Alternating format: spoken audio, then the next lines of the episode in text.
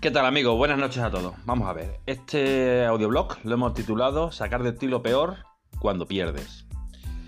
Y sí, es el gran descubrimiento que hay, que vas a realizar comportamientos súper extraños que jamás pensaste que tenías en ti. ¿Ok?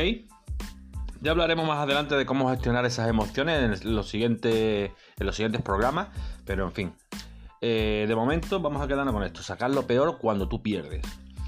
Cuando tú haces trading, quiero que sepas que no hay nadie que te rodea. Eres tú contra ti mismo y el mercado.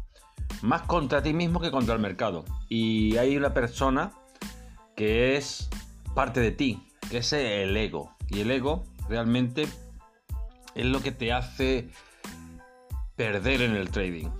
A veces os lo digo de otra forma. Cuando tú eh, pierdes, busca de, alguna forma un culpable, que todo está en contra tuya, que busca una guerra absurda, eh, frustración, cólera, ira, ansiedad, revancha, confrontación, en fin, montones de emociones que eso te van a llevar a la pérdida.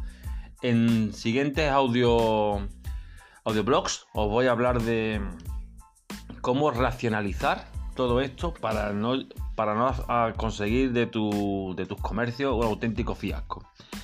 Entonces, una de las principales características que yo os digo es que seáis pacientes. Y muchos dicen que son pacientes.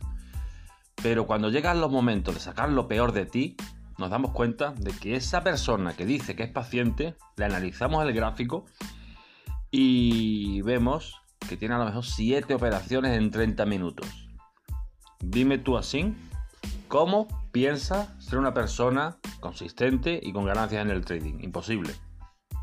Para cerrar este audio, este audio, audio, audio blog, la mayoría de las personas creen no tener emociones y comportamientos, pero todos esos comportamientos que tú creías que no existían, existen, florecen y hacen de ti una persona muy muy frustrada a la hora de hacer trading. Así que dicho queda, ponerse las pilas y hacer las cosas bien.